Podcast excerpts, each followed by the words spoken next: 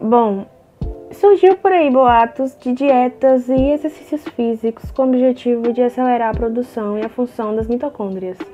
Objetivos que vão desde perder peso até curar doenças ou dar mais energia ao corpo, mas nenhum estudo científico comprovou a relação. Além de não ter resultado, tal esforço pode fazer muito mal. Segundo o especialista, Luiz Gustavo de Almeida, doutor em microbiologia e pesquisador do Laboratório de Genética Bacteriana do Instituto de Ciências Biomédicas da Universidade de São Paulo, elas funcionam como uma bateria que transforma energia química em energia elétrica no nosso organismo. Mais especificamente, o papel delas é produzir uma molécula chamada trifosfato de adenosina a mitocôndria é semelhante a uma bactéria. Então, algumas pessoas pensaram: vamos alimentar esse microorganismo para que ele possa fabricar ainda mais energia.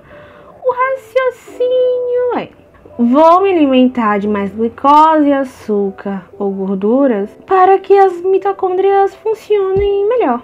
Mas essa carga faz aumentar também a produção de radicais livres. E os radicais livres têm sua função no corpo, mas em excesso eles podem acelerar o envelhecimento e provocar doenças.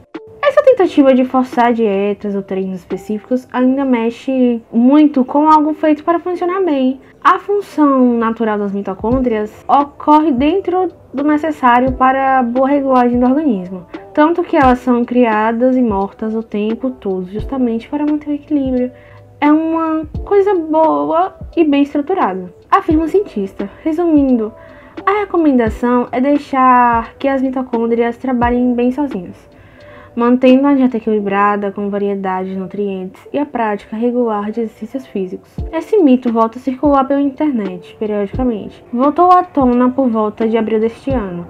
E claro, Estejam sempre atentos a todo tipo de informação e notícia que vem se espalhando por aí. E questionem, adquiram conhecimento prévio e antes de comentar ou compartilhar, vão pesquisar. Seja para quem for que você for mandar, pesquise sempre, tenha sempre uma informação concreta em mãos. E tenha um bom dia, uma boa tarde, uma boa noite. E é isso. Muito obrigada e tchau.